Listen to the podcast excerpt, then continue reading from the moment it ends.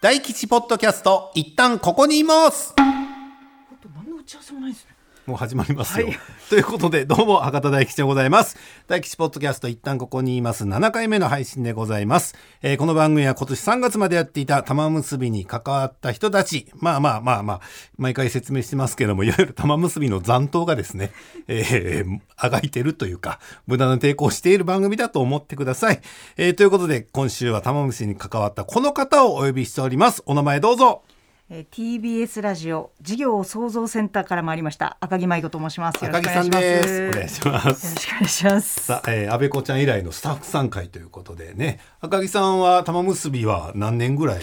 玉結びはね、んえーっと三年ぐらいやらさせていただきました。ほう何曜日ぐらいをえーっとまず、うんえーっと火曜日火曜日やの、山ちゃん。うんはいあの山里さんの、えー、週と、うんあとは滝さんのうんうん。木曜日をメインで担当して、うんあと月曜日以外は、うんほぼ全部なんかサブのディレクターではいうろうろしたよね。うろうろしてましたなんかチずーっとフディレクターで呼び方したらあれやけどね、ちゃんとあの、なんか卓に座って、いろいろやる時もあれば、はいあの、メールの整理したりとかね。そうですそうですいろいろやってて、僕ともね、ずっと顔見知りというか、はい赤木さんですけお世話ど、でもいつの間にかいなくなって。そうなんですよ今どいつの間こに、今何やってんですか今ねこの事業創造センターっていうちょっとあのやばい名 前のあの部署にいるんですけどもやばかないでしょ。事業を創造するセンターですよ。やばいっすよねプラスしかないでしょうよい。やちょっとでこれあの簡単に言うと編成なんですよ、はいはいはい編成の部署で、うん今広報宣伝を担当しておりおますーじゃあ次はこういう番組編成でいこうとか、そうですねこの番組が終わるから新番組こうしようとか。そう、うんとかあとはまあうんこうんの番組をどうやって PR していこうかみたいなるなほどうんうんそういうところにおります、うんはい、玉結び終わるってなった時大変やったでしょ。まず、うんあの日刊スポーツの,、うんあの記者さんからうんお電話いただきました、はいはいはい。私のところに、終はわい、るらしいですねみたいな。はどう答えたんですか。あ私の方からはちょっと何も あのはいいえあのはい言いませんのであちなみにその情報はどこからみた いなもうそれもうイエスって言ってるのと一緒だけど、それ以外の答え方ないもんねそんなもんだね。そうですよ候補って必ずあのお電話とか記者さんからいただいたりするんですけど、うんうんうんあのこう何も言えないので、うん。必ずこう、うんあのそうですね、そういう答え方を するようにね、だからもう ね、あのー身体的な体の苦労も多いと思いますけど、気苦労の方もね、えーたくさんあると思いますよ。いやいや貴重な体験させていただきまねす、とんでもはいないね。さあ、そんな赤木さんのね、まあ、これまでの経歴なんかはね、後ほどたっぷり聞くとして、うーん、どうしましょう。僕の喋りぐらいも入れておきますか、オープニングだけでも。いや、聞いてほしい話があってね、はいあのーゴールデンウィークにね、はい5月の4日、ポコッとスケジュールが空いたから、私、久しぶりにプロレスを見に行ったんですおよう。で、両国国技館。はいプロレスリングノアという大会でね。で、チケット買おうと思って、で、せっかくの両国だから、私人生2回目なのよ。うん最初行ったのはもう十何年も前で、3階席から見たのね、その時はいははいはい。で、まあ、十何年経って、私も金銭的な余裕も生まれましたので、はいどこかいい席を買ってやろうと思ってチケット見まして、で、せっかくの両国なんで、末席をお買おうと思ったの。わ、かる末席っおて。もちろん私相撲好きですから なるほどど。で、お相撲の時ってさ、座布団がこう貸し出されて、はいあ、こう4人掛けが基本なんだよね。はいでもプロレスってなぜか知らんけど、大体2人掛けなんですよ。ああ狭いですもんね、もともと狭いよねめちゃ。くちゃ狭いですあんなとこよく4人も詰め込んだなもとう。そうですねはい、うん、実際行ってみて思いましたけど、はいで、そこで、末席にしようかなと思って、はいで、1枚8000円だったの。はいで、まあ、そんな高くないじゃない。まあそうですねうん。それで両国の末席座れるんだと思って、こう申し込もうと思ったら注意書きが書いてあって、これ2名で1マスだから、1人で買う場合は、なんかし違うお客様が座る可能性も来ますようんありますよって書いてあって、はいうーんと思って、あの、知らん人と2人で1マスに座るのちょっ確と、かにちょっとしんどいなあただ5月の4日ゴールデンウィーク真っ只中、俺プロレス一緒見に行こうよっていう友達も特にいないから、あーなるほどこの年になると。で考えた結果すぐまあ答えは出たんですよ。じゃあ2枚買おうと。ああなるほど2枚買って1人で数割ろうと思って、うんで5月の4日両国この大会楽しみにしてて、はいで5月の4日行ったのよ私両国にね、はいはいであの電車で行ったのよその日は、はいはいで総武線の駅降りたら、ん改札のとこにね女性が一人立っててええで紙になんか「今日の両国大会のはチケット譲ってください」っていう人がいてああ俺めっちゃくちゃ嬉しくて。おうというのも僕ノアっていう団体をずっと応援してるんだけど、はいずっと集客でもう悩んでて苦しんでた団体なんだよ、それが今どんどんどんどんなんかスター選手が出てきてアベマっていう後ろ盾もできてサイバーエージェントグループがね、でどんどんどんどんお客さんが増えてきてた段階だからわチケットないんだと思ってうわ超満員の両国なんて何年ぶりだろう、嬉しいと思ってそのチケットない、ね人には申し訳ないけど、すごい嬉しいと。はいで私実は2枚持ってるから、はいは1枚譲ることはやぶさかではないけど、もちろん、うん、こんなん週刊誌に取られたらどうなります 博多大吉が両国駅で怪しげな取引をしていたって確か言われるのも嫌だなと思って確かにあーちょっと声かけてあげたいけど、ごめんね僕にも立場があるんだよなとか思いながら、両国入ったんだけど、はいいやこれがねあのお客さん入ってたけどぶっちゃけ8割ぐらいの入りだったのよ。あらうん、つまりだから当日券って余裕で売ってたのよ。ほううん、 つまりあの子は本気で譲ってくれって言ってたのかな。そんなのって今あんのああいうのってなるほどソールドアウトの公演じゃないとあー確かにいちゃいけない人じゃないのうん本当に譲ってほしい人がいたんです ね改札にお金ないんで譲ってくださいなのかな。えっと本当いやそんなわけあるかとかそういうのをずーっと確かに心のどっかで考えながら観戦したんでね。もやもやしますねもやもやした、うん心の底から楽しめなかった気がする。一人の真っ先よねそうだからこれ地上波で言うとねもうその方が聞いてる可能性があるから言えなかったけど 確かにまあそのこと言いながらトースポの連載で書きましたけどこの話は あなたの狙いは何だったんですかっていうのはねそれちょっと不思議、うんいや時代は変わりましたねああまあそんなことも軽く言いながら、えーそれじゃあ赤木さんとちょっとやっていきましょう。もやもやするなもやもやするでしょ。はいなんやろね、あれね。ということで、あの、大体ね、これまではここであの、オープニング曲、テーマ曲をね、たくさんリスナーの方に募集したところ、ええものすごい数の応募が来たんで紹介したんですけど、それと同時にたくさんお寄せいただいたこの番組のイラスト、ノベルティグッズ、ステッカーを作る時のイラストも、実はたくさん届いてまして、そちらの紹介の方をね、なかなかできなかったんで、今日はちょっとイラストの方を固め打ちで紹介していきたいと思いめっますちゃ。届いてますねめちゃめちゃ来てる。ほんとごく一部なのよ。うん。まだ、えままだイラストは7つしか紹介してない。 100来てんのに7つしかそうそうそう。うん。いや、これでも急いでるんだよ。まあまあ確かに確かにこれでも頑張ってるんだけどね。じゃあまずはこちらラジオネーム、なっちゃん。これ本当かな ?9 歳の方から。ええー大吉さん分かりましたか周りに花丸がついてます。ひらめきましたかそうです。大吉さんの相方、花丸さんです。花丸大吉です。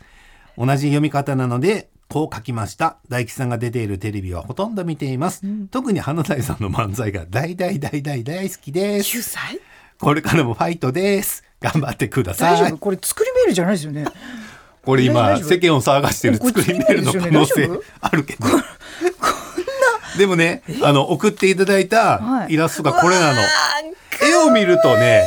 い、これは9歳だよーねこ。れは作れないわうん。だからこのね名前、たくさん書いてあるメールの文言は親御さんの可能性は私は否定しませんけども、なんかポッねド、キャストって書いてあるかわいいかわいいね。うんなんかね、幼稚園とか小学校とかのね、あー教室の後ろに貼ってあるような、これでいいんじゃないですかもういやこれこれめちゃめちゃ可愛いです父の日や母の日でね、うんお子さんが書いてくれそうな、可愛いわね、あの、宣言通り周りにお花で花丸になってますんでね。うん花丸がいっぱい書いてあるうん。あーなっちゃんありがとうねは。っときたいね、これはすごい心のこもったうねんかわいい、イラストでございます。ありがとうございますあ。ーありがとうございますさあ、どんどんいきますよ。こちら、ラジオネーム、富山のひだよりと書いてありますね。えー、皆さんこんにちは。アイコンの案ですと、80年代の雰囲気を出してみました。おうということで、僕がちょっとそういうレトロがいいなとか言ってたんで、ははいいはいはいえーアイコンこちらです。ああいいですねこういうレトロかうん。おいいですねどういうレトロか言いなさいよ、あな たラジオなんだから。これ昔そうですねはのい、なんだろう、80年代ぐらいに流行ったう、ちょっとね、赤い家電ってあったじゃない。シティポップみたいなうんうん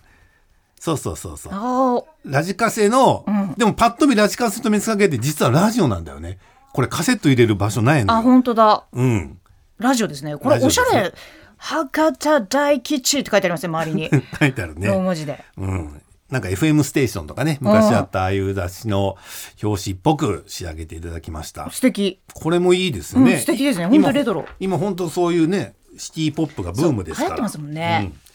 さあ、どんどん行きましょう。はいえー練馬区のラジオネーム、小粒さんからです。はいえー70年代のカートゥーン風、過去アメコミ風イラストを描いてみました。えー大大黒様、私のことね、はい大黒様がうちでの古実を振ることで、ラジオリスナーのヒーロー、大黒マンに変身する大吉先生と、それを陰で支える安倍子プロデューサーを描いてみました。およろしくお願いしまアす。ベコ入りですか。はい、こちらですう。わあ、かわいい。これ、かわいいな。これは、アベコ似てますね。ねえアベコって先輩ですけど。ね、私はね、えもいやう顔バレしてるんであれですけうど、んよく安倍子ちゃんの顔を確かにね、こうやって似顔絵で描けますねい。や、めちゃくちゃ可愛いですね。本当だ、大黒様いる。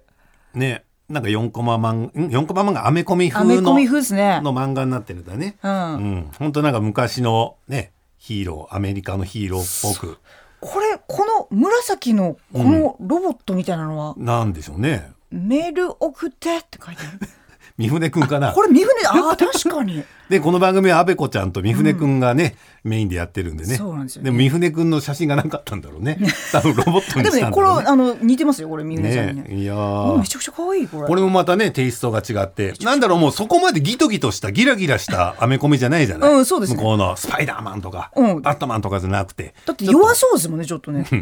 随分な言い草だな。 まあ確かいいに。意味で、いい意味で。優しく解決しそうな。うん。何も解決しそうにないよ ね。全然弱そうだけどね、ここののメメンンババーーはね。めちゃくちゃいいですよこれ泣き、うん、特技泣き寝入りだと思いますけどもね。はい、こちらもありがとうございます。さあ、どんどんいくよ。はいさあ、えーこれは字が小さいぞ。えーっと。読みましょうか。うーんとね、だ、大丈夫。えーいけ、あ、いけない。あ、これ大丈夫。あ読んでわかりました。本当に小さいですね、字が。うん、これ読んで。上の方に名前書いてあるから。はい。えー、大吉先生、スタッフの皆様、こんばんは。こんばんは福岡在住、桃を、桃絵を描く。桃絵を描くと申 します。桃絵を描くでいいのうん。えーえ、あこれ、友近がモノマネしてる今。 してないよね。めっちゃ似てるよね。言われるやろ。あ、いや、そんな、あの、光栄なこと言われたことないです。 い寄せてきたやいやいやね。いやいや桃江おかくさんか。桃絵を描くさん。うんうん。新しく始まった大吉先生のポッドキャスト初回、会社のお昼休みとても楽しく拝聴させていただきまあしりがとたうご。ざいます。ラジオって一体感のあるメディアだなと常々感じていたものの、ここまでパーソナリティの方から一緒に作ろうと呼びかけられた体験は初めてでした。あ、そうですか。ですが、ラジオを聞く専門で、えー楽しんで、これちょっと文字切れてるん楽しんで今回描いたイラストがステッカーになって一旦ここにいますリスナーの皆さんに届いたらとても嬉しく思います、はい。えー最後になりますが4月に入っても朝夕の寒暖差が大きな日々が続きますので、大吉先生もスタッフの皆様もどうかお体ご自愛くださいいやいやいやもうこれからも放送楽しみにしてますいや、ご丁寧にありがとうございます。ものすごいちゃんとした方だ桃江おかくさんね えーありがとうございます。で、イはいラストはこちらです。うわいいねうわめっちゃいいですねこれなんて表現すればいいんだろうストレートな僕の似顔絵だよね。そう僕がラジオやって水彩画る感じの。なんやろね、素材、素材というかね。これでも水彩画みたいな感じですよねうんん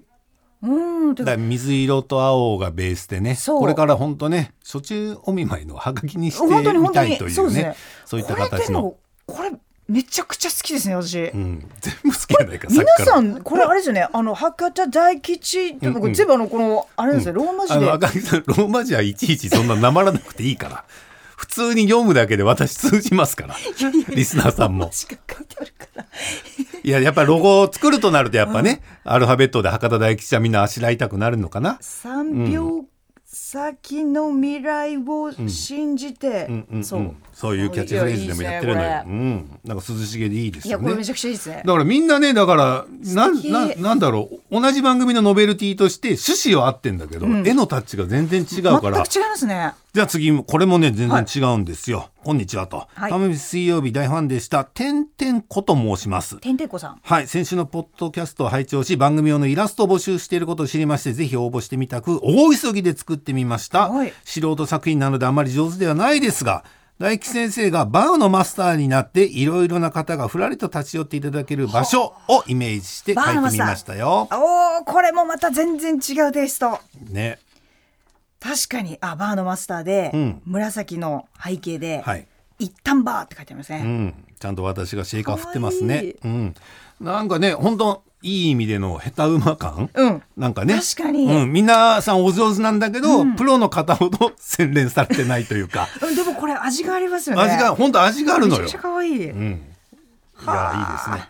あそうやってねなんかいろんな人がフラッと立ち寄れるようなね番組のコンセプトまでね、うん考えていただいてまさにそういう感じあですりもがとうございんねますうん、よしもうこの調子でいくよ、はいえーラジオネームマイケル・ベイさんからです、ははいじめましてラジオよりもポッドキャストをよく聞いておりおう、えーこの新番組が始まり早速聞かせていただきました早速ですがノベルティロゴを作りましたので送りますと、えー当方映像制作会社の末端であらゆる業務に携わる何でも屋的なポジションに携わりデザインもやっており仕事の傍ら作ってみましたおー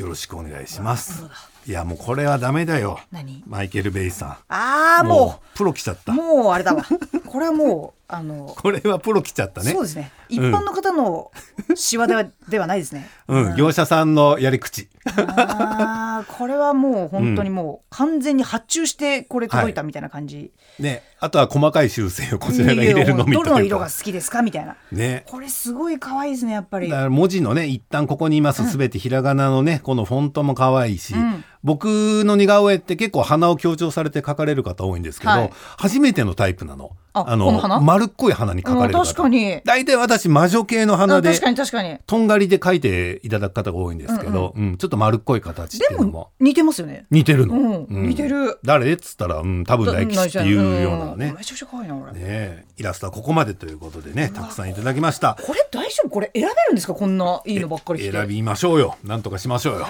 ということでこのねイラストの方ポッドキャストなんでね音だけのメディアなんで見られないよという方は、はいえー番組の公式ツイッターの方にはい載せております、えー公式ツイッターなんですけどもね大吉ポッドキャストで検索していただくと、はいえー必ず出る仕組みになっておりますので、はいえーそちらの方でご確認くださいこれサクさんのイラストありがとうございますあまりがとだうござまいますだこれまだまだごく一部だかいらやそうそういうことですよね大丈夫多分まだあるよねまあまあもう結構のし数があるのでねこうやってまあでどうやっもて決めんのこれはいあのあかりさんはいゆっくり行こうよそんなもう日々の業務に追われすぎなのよこれ誰も早く彼決めなもいとちょっとうん広報的にはちょっとそうだからもうこんなものはゆっくりやればいいんだからなるほどうん、ゆっくりゆっくりじっくりじっくりやっていきたいと思います、はいえーひとまず今日紹介させていただいた皆さんご応募ありがとうございましたありがとうございます大切に使わせていただきます、はいでは番組参りましょうその前に今日もリスナーさんが作ってくれたジングルを一発入れたいと思います、えー今日のジングルはこちらはじめましてマコールと申します細々と音楽をやっているものでますたプロまた来たよセミプロもしくはプロの方が、えー今回大吉ポッドキャストの開始にあたり、えー音楽を、えー募っているとのことでぜひお手伝いさせていただければと思いジングルを作りました、10秒ほどのジングルとなっておりまして博多の雰囲気を取り入れることをコンセプトとして作曲いたしました、博多どんたくにて流れる曲「盆地かわいや」に登場するフレーズを取り入れておりますということで私もこれ初めて聞くんで楽しみでございますそれでは第7回目の配信はラジオネームマコールさんのジングルからスタートです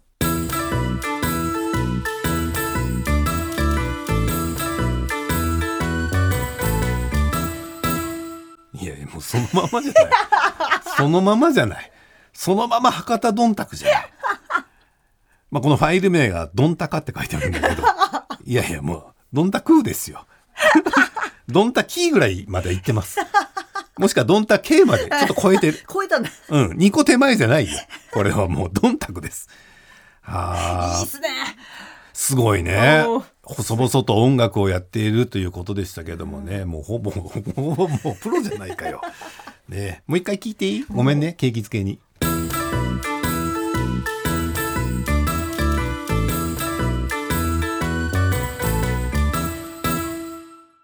どうも RKB ラジオって福岡にあるんですけ ど TBS 系列のもう売ろうか なもうあらゆるどんたく特番にもう即戦力ですよこのジングルすごいです ね何にでも使えもるう何にも使えるねえぜひちょっと福岡のねあの業界関係者の方もねぜひあのこれ使いたいぞっていう方 は我々がマコールさんへの橋渡しになりますんでねえぜひご気軽にご一報ください。さあ、では番組進めてまいりましょうか。はえーまずは、えー改めまして、今日のゲストは元タムビススタッフの赤木さんでございます。よろしくお願いしますお願いします。お願いしますで割と好評なんですってこのまあうちはポッドキャストの企画で、はいはいうちはネタというかあれなんですよ、そのどういう人生を歩んで TBS ラジオに入社してはあ今こういうお仕事をなさってるんですかっていうのを聞くというねなるほどあなたはどうして今ここにという略して今ここのコーナーをやりたいと思いますけど、なるほどさあ赤木さんは改めて何年入社になるんですか、私は2008年入社でございます。 2008年安倍子さんのん一期下です。一つ下、はい時代的な空気感はどうなの僕らね1990年福岡吉本デビューですけど、はい同期の大学生ね大学の同級生は、はいバブルだバブルだって言って入社して、卒業する時にめっちゃ氷河期で就職がないみたいな、はいめちゃめちゃ苦労したって同級生言ってましたけど、赤木さんたちの頃はえーっとですね、うんそれで言うと、うんあの氷河期ではなかったですね。ほあのーまめちゃくちゃ売り手っていうわけではなかったですけう、ど、うん、そこまでなんかこう、あのどこも入れないぞっていう人が周りにいっぱいいるっていう感じはなかったです。うん、はい。みんな頑張れば就職活動頑張れだかば、らうん、そうですね。ある程度希望のところに就職ができるようなそうですね。希望のところはちょっとあれですけど、んまあでもあの銀行とかおう金融系めちゃくちゃたくさん取ってた。ええ時代でしたそうねいう時代に、ええ赤木さんなぜこのラジオ局にあのですね、私全然ラジオ聞いたことがなかったんですよ。 いや笑いごっちゃないよあなたいいや、すみません、本当。や普通、ええ生活してたら小学校中学校はいはい高校どっかで聞くよねあ、そうですね。あのね、えっとね、唯一野球中継は聞いてました。泣いた中継ない、あの、そうですまあまあデーゲームでもいいけどあの、ナイター中継聞いてました。などうどうどうして野球が好きだったから。ほうあでテレビで放送してないとかそうそう放送時間が終わったと終わからもうラジオんつけてたんですよ。で、その時にうん TBS ラジオしかつけたことがなくて、うんなんでなんで 他の曲を知らなかったんですよ。えーっとん狼に育てられ たいやそうかもしれない。一曲しかないわけないでしょいや、そうなんですけど、いや、もうでもつけたら TBS ラジオいつもナイター中継やってたんで、うんまあ、巨人ファンだったんで、当時ね。うんうんあの、その聞いてたのしかうんラジオわかんなくて、で、うん FM と AM の違いもわかんなくて、うんそうなんですよ。うんでだからあの 元はというと私、うんあのあれなんですよあの大吉先生に言うのもちょっとあれなんですけど、はい芸人になりたかったんですよねあら。いや、なんか情報入ってますよ。大学でお笑い研究会にいたっていう。あお笑い研究会にはいなかったんですけど、うん卒論をお笑いで書いたんですよ。もうなんていうタイトルえっとねうん。あのえっと、戦前と戦後の,、うんあの漫才師を、うんうんあのこうダウンタウンをこう境でうん。こうなんか紐解くみたいなうんうんうん。そういうあの、うん卒論だったんですけど、うん。あの、で、芸人になりたかったんですけど、うん。あの、まあ、ちょっともう大学入る前に、うん。ちょっともう、その夢は諦めようと思って、なんであのね、当時、うん。あの、今は全然あれですけど、うん。当時、あの、女性芸人って、はい。あの、モノマネが面白いか、うんうん。顔が面白いか、うんうん。みたいな、まあ、まあ、そういう感じだったんですようんね、うん当う時。ん。わかるよ。で、そうう、んで、ちょっとまあ、中途半端だな、っていうのもありましたし、うん。あの当時相方がいたんですけどおおなかなか本格的な話ししてきたね。高校の頃えー中高ぐらいですかねおうコンビ組んでやってたんだ。コンビ組んでやってたでうんもうずっとだから学校終わりで、うん。ルミネ行って5時6時とか行って東京用の吉本の劇場。そうですねうんでその後こうあの新宿の街でネタ合わせとかし てみたいなのやってたんえですよ、ーその頃誰が人気やったその頃はもうロバートさんとか跳ねるチームそうですね言っハたらネルがもうめちゃくちゃ来てた時でうんすうかんうんね、ロバート・インパル二ス。分の5とか、うんうんうんもうそうですインパルスさんとか、うん本当でそのやってたんですけど、うん相方に男ができたんですよね。うん彼氏できてそう、んんでやっぱそうすると一気に面白くなくなるんですよ。そらそうやろったら言ったらあれやけいやいどやいやそうなんですよ。そらね彼氏と一緒にいる時間の方がネタ作る時間よりも最初のうちは面白いかもしれんけどそうなんですよ。だんだんきつくなるからねでちょっともう普通に大学行って、うんうん普通に就職しようと思って、うん、うん、まあとりあえず進学はして進学してそれでもさっきさい聞きそびれたけどさ、は いそんなあのふざけた卒論で大丈夫やった何何何大学それあの立教大学っていう大おう学なんですけどもうもう有名校ですよあの六大学そうで、うんあの社会学部だったんですよね、うんで社会学部って何でもありなんですよ本当、うん何研究してもいいんですよ自分のこう興味持ったテーマを、うんもうんうとにかく突き詰めなさいみたいな、うんであのゼミも割と自由な感じだったんで、うん、じゃあもう別に漫才の研究でも、はいもう教授はもう大丈全夫然大丈夫あいいって OK よみたういな、んまあ、それこそもう円達アチャコからのもう歴史みたういんなうんので、うんまあ、卒業して、うんで、まあ、どこを就職しようかなって思った時に、うんやっぱまあテレビとかうーんマスコミ系行きたいなって思はいって、はいはいうんであラジオもそういえばマスコミだなって思って 受けたっていういやラあジオの、はいぶっちゃけそのテレビ局とかもいろいろ受けて、受けましたうんうんう受けん、ました、で同時だったんです当時ねあの、うんテレビとラジオ同時ぐらいでほやっうてて、ほうでラジオは本当に TBS ラジオしか受けてなくてうんでもちろん TBS テレビも受けてたんで、うんまあ、同じ場所だしうんうん受けようと思ってで、うんたまたま撮っていただいたんで、うんで今まで来てるって感じです最初見た時ラジオかってあったいや全く思わなかったですねあのテレビじゃないっていうショックはなかったあ全くなかったです、うんなんかね受けてる最中に、うあん絶対ラジオの方が面白い仕事できるなって思あら思ったんですよねおおそれはどどういうところであのやっぱ一人の方がこう、持ってらっしゃるその守備範囲みたいなのがめちゃくちゃ広くてラジオって、うんあ絶対こっちの方がうんなんかいろいろな仕事させてもらえるなって、うーん受けてる時思って就職活動中面接中とかに、はいはいだんだん仕事の概要が分かってきて、なんか本当にざくばらんな感じでうん面接もしてくださって、うんうん本当になんかうんどういう仕事してるみたいなのも、うんこうその面接官の人が言ってくれたんで、うんうんあラジオめちゃくちゃ面白そうだなって思いながら受けてました。うん、うんあじゃあもう合格通知が来てやったとやったーもう就職活動終わったーみたいな感じでうん、そうですねで入ってきて、はい安倍子ちゃんはね最初はちょっと違う希望の部署じゃなかった的なニュースに入ってはい苦労したとかいう話ありましたけど、はい赤木ちゃんは私は営業だったんですよ最おー初おでも正直もう全全然ラジオ局に入りたいと思ってなかったんで、ーうんなんか絶対制作やりたいとか、うん絶対この部署でやりたいっていうのがもうもともとなかったんですよ。うんうんうんなんで営業って言われても「あそうっすか」っていう感じで「頑張ります」っていう感じだったですね。うんはいで営業職を何年ぐらいやったえのっと、それ1年半ですね営業のデスクだったんですけど、うん1年半やって、うん1年半で突然「うんはいお前制作」って言われて、うーんこれがラジオ局ならではなのかな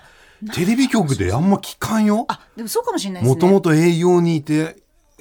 今ディレクターですみたいな人は聞かんよ今は結構あるかもしれないですけ多いのど、かなうんジョブローテみたいなのあるかもしれないですけど、当時はそうですね、うんあの珍しいかもしれないですね1年半とかでこう変わるっていうのはないかもしれないですね。うんでも入った時にその番組とかいろいろ聞いてて、なんかイメージはしてたの営業しながら自分がいつはかいディレ、あの制作に行くっていうのはなんとなく分かってたわけでしょえっと、いや制作にでもこんなに早く、うんあの配属になると思ってなかったので、うん結構営業でも「よしこれからだ!」みたいな時に、うんいきなりだったんで「うんああそうっすか!」っていう感じでしたうんうね。んであの当時、うんえっとその配属に初めてなったのが「UU ワイド」っていう、はい大沢ゆりさんの、はいうんゆうりさんの番組だったんですよね。んで、うもう本当に何ですかうちで言うともう一番老舗の、うん、もうね一番老舗だったのかなじゃないかその当時今でもまだあの違う番組だったけどまあでもあったけどもう間違いなくもう TBS 昼ののもう一番長いワイドし、まあ、看板でもあったよね看板何の枚かある看板の大看板のうちの1枚は、はい間違いなくゆうりさんですよ。うんそうだったんですよね、うんで UU ワイドに配属になってそこから4年ぐらい UU ワイド、それこそ三船先輩も、うんあの UU ワイドうんスタッフだったんですけど、うんうん、どうやった UU ワイドは、 UU ワイドはね、うんえっとねちょなかなか一言で言うのはあれですけど、うんなんでしょうもうラジオの、うん私はもう昼のラジオのうん全てを、うんゆりさんに教わりました。うんうんはいうんなんだろうあのスポンサーさんに寄り添うことうんリスナーさんに寄り添うこと、うん人の生活に寄り添うこと、うもんう全部ゆりさんに教えてもらいましたね。うんうんなんかうんあのまあもちろんゆりさん中心の番組なんですけど、うんまあ、その間にあの大震災もあったりとか、はいろいろあったんですけど、うんうんその度ごとにうんやっぱ、ああ大沢優里さんすげえなっって日々思,、思いましたね本当うに。んでもねあれ毎日のことやったやろ、月金でやってらっしゃったのかな、はいはいうんいやだからおさゆりさんを赤井さんもすごく参考にされてるというか、はいい、ただいた金言を大事に守ってラジオやってるんだみたいな話はよくたまにされてたよね。なそうですね、うんやっぱでいやそうですね。でどういうこと気をつけてるんですかっつったらもうまず言葉をこうしゃあの被らないように喋るんだと。はい同時に2人が喋ったら聞いてる人は分かんなくなるからなるべく発言を待つようにしてますって言って1分後にかぶせてきたからねもう驚いたけどね、全然待ってない。い やそうなんですよね。うん、でも本当僕もそうやって人捨てやね僕はゆゆりさんと実は窓越しでしか会ったことなくて、実際にまあすれ違ったことあるけどそうやってちゃんと喋ったことがないので、もう人捨てでしか聞いてないけど例えば15分に1回ははい名前を名乗りなさいとか、そういうもう本当にね基本の木だよね、多分ラジオによっては、うん、これやっぱ自分がなんだろうやる前までは分かってたことなのよ、車乗っててさラジオ聞いてて、はい。これ誰なんだろうってうん気になると、もう気になって気になってしょうがなくそうそてうそう話入ってこないです入よねってこない結局路肩に止めて検索して「ああこの人か」っていうこの手間をね、うん なんかなくすことってもう一番簡単なのねそうちょいちょい名乗れっていうそうでも自分が喋り手になるとわざわざ名乗るのってどうなんだろうっそてういうですよね。なんか恩着せがましくないですかとかなんか自己顕示欲すごくないですかとか勝手に思っちゃうこともありましたけれども、ああでもゆうりさんがおっしゃる通りだなというのもあるし、さっきちょっと冗談半分で言いましたけどね、なるべく言葉はかぶらないっていうのはね、基本の木だからね。うん、でもゆうりさんの番組ではい4年間やって、はい。でもまあ正直、うん 自分のキャリアとしてはやっぱりゆりさんっていう大存在があるので、うんディレクターとしてめちゃめちゃ成長できたかっていうと、うんちょっと自分の中ではうん疑問だったっすよね。うんあのまあまあゆりさんがいるから間違いないから、まうんあ、正直なんだろうあの自分一人がめちゃくちゃ頑張ってこのコーナー盛り上げるぞみたいなのはちょっとないじゃうんないですか。うんうんっていうのでで、まあ、他にもあの安住さんの番組とか、うんあとジェーン・スーさんのあの夜うんやってらっしゃった時の番組とかうんうんうをんやらせていただいてたんですけど、うんまあ、ちょっと正直もう制作人として、うんちょっとそろそろまたあの違う部署に行かされる時かなって おういうふうにまあ自分で思ってた時におう当時ハシピーに、うんえっと「タモンスイやる?」っては声かけてもらって、うん本当それこそあのその前にですね、うんあの竹鴨のコーナーでいおうあの私 UU ワイドの時にあの謎かけやってたんですようん謎かけのコーナーのうんディレクターやってて、うんで毎週お題作ってたんですよね、はいはいでそのなんかお題を面白がっていただいて玉結びリスナーの方に竹鴨で、あの人は誰なんだみたいな誰がお題作ってんだみたいなうんうんで呼んでいただいたんですよスタジオうんに、うんそこで赤井さんと初めてうんお会いして、うんで赤井さんにもまあ一回だけ顔覚えていただいてたんで、うんまあ、そういう縁で、うんあのハシピーにちょっとじゃあうん来るってうんうん声かけてもらって「うんえいいんですか玉結び」ってなって、うんうんうんで玉結びに配属になったんですよね。ういんでもこれは大きな出会いだったの今思えばやもうそ正れま直でそれまでの仕事と比べて、本当にうん制作時代の自分の制作7年間の中うでん一番なんですかねうん毎日めちゃくちゃうん会社行くの楽しかったですね、えー玉結びやってる時が一番、えーいやもちろんね他の番組ではい培ったものがあるから、そこにたどり着いたっていうのもあるし、はい他の番組は、ええもうほっといてもみんなが頑張ってやってくれるけ どダブルスではちょっとねいやまもだちろん手抜いてたわけじゃもちろんない違でうす違けう違うど、まだね我々も首が座ってない頃だったのかもしれないね ちゃんとねあの後頭部を支えない と頭ポンっていく段階で来てくれたからいやいや世話世話しがいもあったのか なあのね、うんそういう、まあ、そうですね、あの、どう、どうなんだろう。でも、全く、やっぱり、赤江さんって、今まで、こう、あの、やってきた番組のパーソナリティとは、全く違ったし。もちろんねみんなそれぞれ違うけどそうなんでですよ。で、私、火曜日、うん山里さんの日で、うん火曜日って、うんあの、2時からが、おばあちゃんのつぶやきってコーナーだったあんでっすたよ。よ、うんうん、やってたやってたこのおばあちゃんのつぶやきってコーナーって、うんすごく難しくて、うんうんあれって生放送なのに、うん10分ぐらいのうん録音を聞かせるんですよ。はいはいはいあの生のあの、うんうんマイクは生かしてますけど、うんうんで赤井さんはうん自分のミスとかを、うんこうまあ、散々言われるコーナーだから、うんうんまあ、正直聞いちゃいないというか、うんね、うんそんなにこう真剣にこう向き合わないじゃないですか。うんうんだから、うんともすると、うんあのコーナーって、うんただの揚げ足取うんうんりになっちゃうんですよね。うんうんなので、うん私はあのコーナーずっと、まあ、担当してた3年は、うんあのずっと毎週あの編集してたんですけど、うんあのすごい自分の中でうん一番力入れてたと言っても過言ではないぐらいうんうん力を入れてうんいたんですよ。ちゃんと揚げ足取りにならないようにそうですねち。ゃんと赤井さんの魅力がそうそうそ詰うまった録音になるようにそうなんですよ、うんあの他うのん曜日聞いてない方も、うん他の曜日でこんな面白いことがあったよって伝えるのがまず一個役割で、うんうんそうもう一個は今先生おっしゃったみたいに、うん赤江さんをもっと好きになってもらううんためのコーナーだと思ってやってたんで、うんなんかあの本当にこう、うんただただ NG 連発してうん「あははポンコツだね」で終わらないように、うん毎週めちゃくちゃあのそれこそ本当になんか夕方ぐらいから編集始めて、うん10分のコーナーで、う本ん当終電逃すぐらいまでうん毎週やってましたね。だってもうたくさんねリスナーさんもね送ってきてくれそるうなんですよしそれ全部チェックして全部チェックしましたねそこからまたいろいろ構成組み立ててたもそんうなんねうん、だからそういう多分愛情というかリスナーさんの熱量とはい赤木ちゃんの愛情が込められてたから多分あのコーナーってね番組の名物コーナーになったと思うしどうなんですかねいやあのだからそれをね、あのー愚痴になるけど、知らん人が「赤江さんポンコツらしいっすね」つって近づいてきてテレビとかで使おうとするじゃないだからちょっと違うんすよねそうそうそうっていう先生いつもおっしゃってますよね赤江さんはポンコツじゃないよって、そうそうそうそうそうそううんでポンコツじゃない人が、うんああいうふ不用意な発言をするからうん笑えるのであって、そうそうそう本当にポンコツな人うんだと、あるコーナーって成り立たないから、そうだからテレビでラジオの赤井さんでいてくださいって多分オファーされて赤井さんもううかつやからのこのこ出ていくんやけ ど伝わるわけがないのよ日々のラジオ聞いてない方には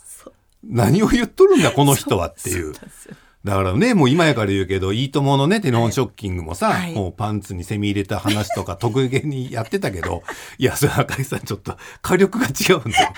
違うのよ。もうちょっと、あ、なんか、ぬくめって出さないと。 いや本当そうなんですよねそう、だから、まあ、これはね、いや、なんか、よしあしだなと思いながら、うん、いろんな人からね、実は聞かれてもいたし、ん業界関係者の方からも、こういう、次のキャスティング、赤江さんどうですみたいなこと言われたこともあるけど、はいやっぱ私が、ぜひとは言えなかったのはここなんよね。ねうん。結局そうなのよ。リスナーさんの愛情と、そう赤木ちゃんの愛情と、こう二つないとね、あのコーナーって成り立たない。あと、山ちゃんのいやそうなんですよ絶妙なツそうなんですッよコミがないと無理なんだそうよなんで。すよだから私は、うんあのコーナーって一切打ち合わせしないで、うんもう本番で聞いてもらうっていうあれだったんですけど、うんあのやっぱここのところで山津さんにこれ言ってもらいたいなっていうワードがあって、うんもう編集しながら自分で編集室でうんうんこう山里さんになりきって、うんこうゆツッコミワードを言いながら中高のあの頃を思い出しいて。や おこがましいたりいすやるいや、おこがましいけいどえ、いえなんもうかあものう、うん。いやもう0.5秒単位でこう間をってやった時に、ん本番で山里さんがん私がこう思い描いてた通りの間で、うんパンとそうワード言ってくれた時の気持ちよさったらなかったですね、うん本い当にやさすがね、だってもうドラマになる男ですよ、い彼やは。本当ですよ、うん。やっぱすごい才能の持ち主だよいやいね。やまあもちろんめちゃめちゃ努力してるけどね。まああとね、忘れちゃいけないのがね、えなおばあちゃんのね、そうですあの声ね。そうです、うん、結局なんだかんだあってもおばあちゃんがまとめてくれるみたいなねだからすごくなんか完成された、えーパッケージだったような気もしますけども、コーナー命かけてましたえーねね。その裏にはそういうことがあったということでまあいろいろ言ってまいりましたけどもね、うーんそろそろあれをやろうと思って何をお焚き上げを、おうん、お炊き上げやお焚き上げコーナーをね水曜日やってましたけってどましたね。でポッドキャストでもやれると思ったんだけど、結局来るゲストがブルボン小林さんとうんか。すごい人来てるから。うん、あとアートテラのトニー君とか、、はいやおじさん2人でモヤモヤってさ一方的なお焚き上げになっちゃう可能性があるからなるほどですねやっぱね、うん、ここはやっぱ世代の違うね性別も違う方が一緒にいると嬉しいなと思うのなでるちほどょっと多めにやろうかな大丈夫。えーこちらラジオネームポッドキャストネームっていうんだねみんなねポッドキャストネームえ三島の末吉さんからいただいております、はい えー気になることがありまして背中のかゆみはどうなりましたか私かお酒アレルギー疑惑はどうなりましたが、朝一を見るたびに今日も背中がかゆいのかなと心配しています、このモヤモヤをお焚き上げくださいえ赤木さん出る幕はないです うん心配無用ですあら多分治ったあ治ったはずアレルギーじゃなかったアレルギーだけどもうキリがないんだってあもう人間って、あうんだって花粉症がそうじゃない、うんみんな言うけどそうですね去年まで大丈夫だったけど今年になるっていう人もいるから、うんはい私も体調によって、ん多分僕エビだと思ってるのねおー生の生のエビ食べると耳の奥が痒くなるのよ、甲殻類これ来てるよね来てる来てますよそのアレルギーじゃないと耳の奥ってそう簡単に痒くならないあじゃない確かにそうかもう露骨なのよあお寿司屋さんとか行ってももうな生エビ入れた途端でもじゃあでもじゃあ福岡空港にはい私行きつけの寿司屋があるんですけど、ええそこのエビの踊り握りこれだけは耳かゆくならない えうん、これ意地張ってんじゃないのこれほんと意地張ってんじゃないのだから時と場場所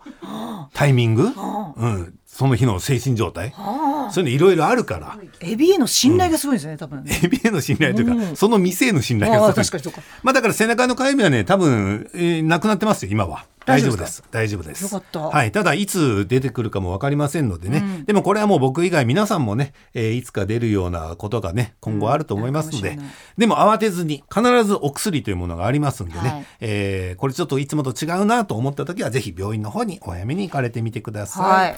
お焚き上げです、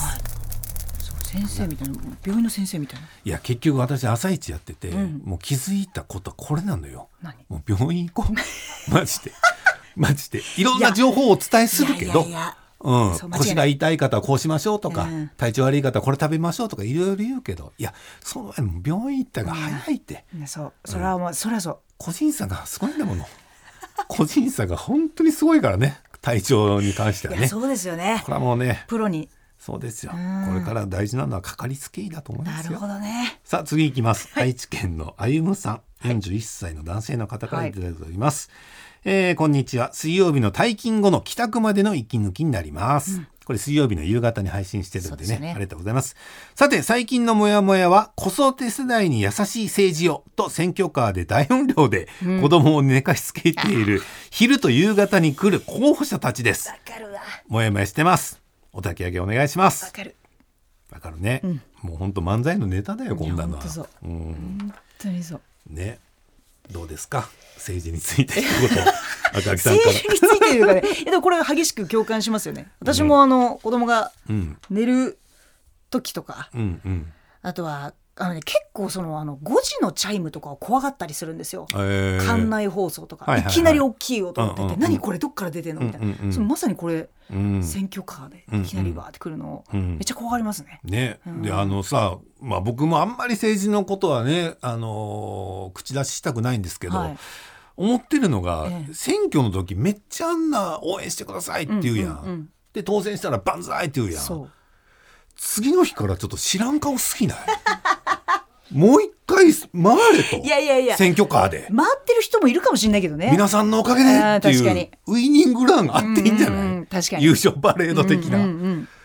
確かにね、とあと終わった選挙のやつはもう剥がせよ っていう確かに自治体によってはいつまでも飾ってるとこあるよね。 雨ねにめっちゃ打たれてボロボロになってるよねありますね。えまあでもね政治家さん政治家さんで大変だと思いますけど、まあそうですね。今難しいよね公園でさ子供の声がうるさいとかうるね、さいっつって保育園でうるさいとかね。ねでそういうのでパッと聞くと、なんてこと言うんだと思うけど、ようよう話聞いたら、ちょっとこっち側に問題があったりもするわけでね。そう、そうなんですうんよね。騒音もね、人によってね。そう。違いますからねもう本当もう地域によってまた違ってくるからねもう一概に言えないっていうのがややこしい時代だねいや、本当そうですね。でもややこしい時代だって思ってるのが間違ってるのかもうんね本来そういう問題だったんだろうそうねですね。今までは海外とか行くとね、全然なんか子供に優しいとか言いますもんね。うんでもさ海外の人はタバコ吸わないとか言うやあんあ、はいはニュージーランドめっちゃ吸ってたけどねもう引くほど吸ってたよだか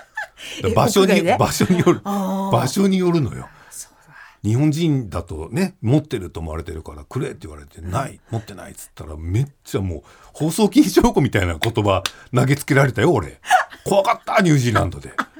そんなイメージ一個もないですけどね一個もないあんニュージーランな、なあ、羊し羊かがおいらてんやろみたい。なあとラグビーしてみんな健康やろうと思うけど、そういう場所に行ったら、ちょっと夜のね、ちょっと飲み屋街的なとこに行ったら、そういう、あの、ありましたんで、お気をつけくださいね。ということで、はい。まあ、もう本当世界的な問題だと思いますけどね。まあ、そういう政治家さんをね、えー選挙でちゃんと正しく選ぶというのが、我々ができる唯一の策ではないでしょうか。ド教養番組はい、お焚き上げです。 教養番組とか合いの手打ったらもう嘘に聞こえる から。もう、もう行く行く。うん、行く行く。行こう行こう。もうこうなったら行こう。はいえーラジオネーム、からあげるねんさんからいただいております。はいからあげるねん。から揚げの人なんでね。から揚げが好きなんだろあうね。なるほどねからあげるねん。カラーあげるねこういうラジオネーム考えるときって幸せだろうな。いろん な。カラーあが、ねカラーあげるねんさんあそうやって書くんだはい多分唐揚げでしょ、んだから天ぷらの天ぷら揚げるねんとかもいろいろ候補で考え、うんねカレーカレーかけるねんと かその中で字面とかね唐揚げるねんになったんだろうな、えーありがとうございます、えー皆さんは壁チョロってわかりますか壁チョロ地元九州にいた頃に馴染みのあった壁チョロですがなんと上京してからは誰にも通じません壁チョロ後に壁チョロはヤモリの方言だと知ったのですがここでモヤモヤする事態に陥りました、はヤモリとイモリはいまず違いが分かりません。あ違いがあるのは知っていますが、とっさにこれがヤモリなのかイモリなのか誰にも分からない気がします。九州以外の方はとっさに判別し言い分けられるのでしょうかあ。なんならもう壁チョロで統一してはいかがですかどうかこのモヤモヤをお焚き上げくださいという。壁チョロって言うんですかうん、言う言ってたえ。え私タッチションのことかと思いましたタッション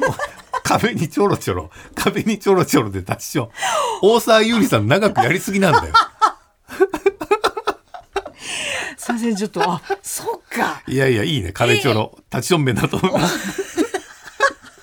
でも一応、スタッフさん、安倍子ちゃん注意で、ヤモリが爬虫類で、これトカゲが仲間なんだって。はいで、イモリが両生類で、これカエルの仲間なんですって。ほどで、確かにヤモリとイモリはパッと見て区別つかんと思うけど、ごめんね、からあげるねんさん、はい僕ちょっと認識違って、はい僕らも壁チョロって呼んでたけど、僕らが呼んでた壁チョロは、あれトカゲなんよ。えあの、尻尾が切れるやつ。はいはいはいあれを僕ら壁チョロって呼んでたんだよね、福岡の。僕らが生まれ育った地域では。で、これって、本当に県内でも違うから、僕の壁チョロと同じ県内の花丸の壁チョロはまた別だから、うんで、タモリさんの壁チョロも多分違うから、うん。えー、面白いない方言。赤木さんってどこの人なのと東京です東京ならでもないかあの両親はねあの関西なんですけどうん。ないですいや壁チャロっていう初めて聞きました本当にあ、そう。でも、え、じゃあトカゲだ、トカゲだって言うよね。うんトカゲだっていうトカゲのおっさんってね、うんダウンタウンダウンタウンさん今度やってたもんね。そうあのイモリとヤモリとトカゲ、うんでトカゲが壁チョロって先生は言うんです僕かがら壁チョロって言ってでカラーゲルネンさんはイヤモモリリえーヤモリのことを壁ちょろって言ってたって。ヤモリってうん家守るって書くじゃないですか、うんうんうんだから家の中にいるのがヤモリだと思ったうん、うん。でもイモリは両生類だから多分川とかにいいんだろうだねから。イモリは水家辺に。の中にいないですよねだからねうん。ヤモリイモリ。絶対。でも、うん、なん、うん、ただ本当ね、からあげるねんさん。 人生で何度見たよ。ヤモリとイモリをでも動物園以外で家の中結構いませんえどこ住んでんのいや世田谷なんですけど世田谷マンションの下めっちゃアニエスベみたいになってますよえマジ夏マジででえ湿気があんのかなめっちゃそアれニエはスベそれは何イモリ緑緑なの緑なのは何、イモリヤモリトカゲかトカゲかもえそれでも早あい早いえっとね動かない光のそばで動かないトカゲめっちゃ動くよ。だから俺なんか、い俺が言ってるトカゲは早いからね。捕まんないからね。 でアニエス・ベイのやつアニエは、スベはヤモリじゃないトカゲじゃないんですかあれイモリかなえでもトカゲかななんだろうね。いやだからあそう、うんアニエスベは壁チョロだったんだなそうね。だからこのようにね、カラーゲルネさ、はいあの、誰もわからんのです よ。ヤモリとイモリの差は。アニエスベはトカゲあ。トカゲなるほやっどぱトカゲ。なんだ失礼いたしました、ブランドの皆さん。アニエスベはトカゲ。なるほどね。うん。まあまあ、でもそんなもんですよ。ああうん。まあね、むやみな殺生はやめましょうね。あそうですねヤモリだ、イ尻尾モ切っリただりっとて。う。かねうんんまあ何かとね、害虫ではないはずだから、そうそう益虫だよね、多分ね。ううんん虫食べてくれますもんねでもほんと子供の頃ってよう触れたよねあんな触れたやろトカゲぐらいやったらいやあかり触さんれダないメだった触れないいや本当もう我先にトカゲ見つけたら追いかけてって小学校の頃とか、うん、尻尾をちぎってでうにゅうにゅしてるのを見て、うんわ見ーてとか言って今はいや今ねカブトムシでギリだねやっぱカブトムシですから最後ねカブトムシをうんロケならいける感ああなるほどじ、むプライベートカブトムシはもう無 理いえっとカブトムシは無視ですかや無理だねああそうっすかあもう触りたくないとかじゃなくて触れないあそうなんか怖いなんやろねな気持ち悪いと思っちゃうなんやろね子供の頃平気あったんやけどなうん今は無理だねでも大人になるとみんなそうかもしれないですねうんうんクワガタとかもねもう怖いもんあそうそうクワガタちょっと怖いですよねうんねだからあんな大人になってさ、うん鼻にくっつけてる出川さんとか、リアクション系の方ってえやっぱ仕事だからやっぱすごい仕事だからかなプライベートでも触れんのかな確かにカミキリムシとかも絶対無理あーだまあそうねあとカマキリねあカマキリカマキリ怖いいっすよ怖い暴力的だから暴力的だけど儚さんじゃんちょっとしたらポキって折れそうじゃないあー確なんやろな確かに不良少女みたいなイメージ私な カんかマキリカめマっちキゃリかっこいいっすね強く抱きしめたら折れちゃうんじゃないかっていうそれ強く抱きしめたらどの虫でも折れますけどうんそんなこと言いながらもはいということでヤモリもイモリも、えー、カベチョラももう全部一緒だよはいおたき上げです 適当はいはい 適当でいいんだよ適当適当でいいのよ、はいこんなものはね。はい、ということで、えーいろいろ喋ってきましたけど、はい今日は1時間ぐらいやった ?50 分ぐらいやったかなはい、喋りすぎだぞということで。すいませんはい、この辺にしましょうかね。はい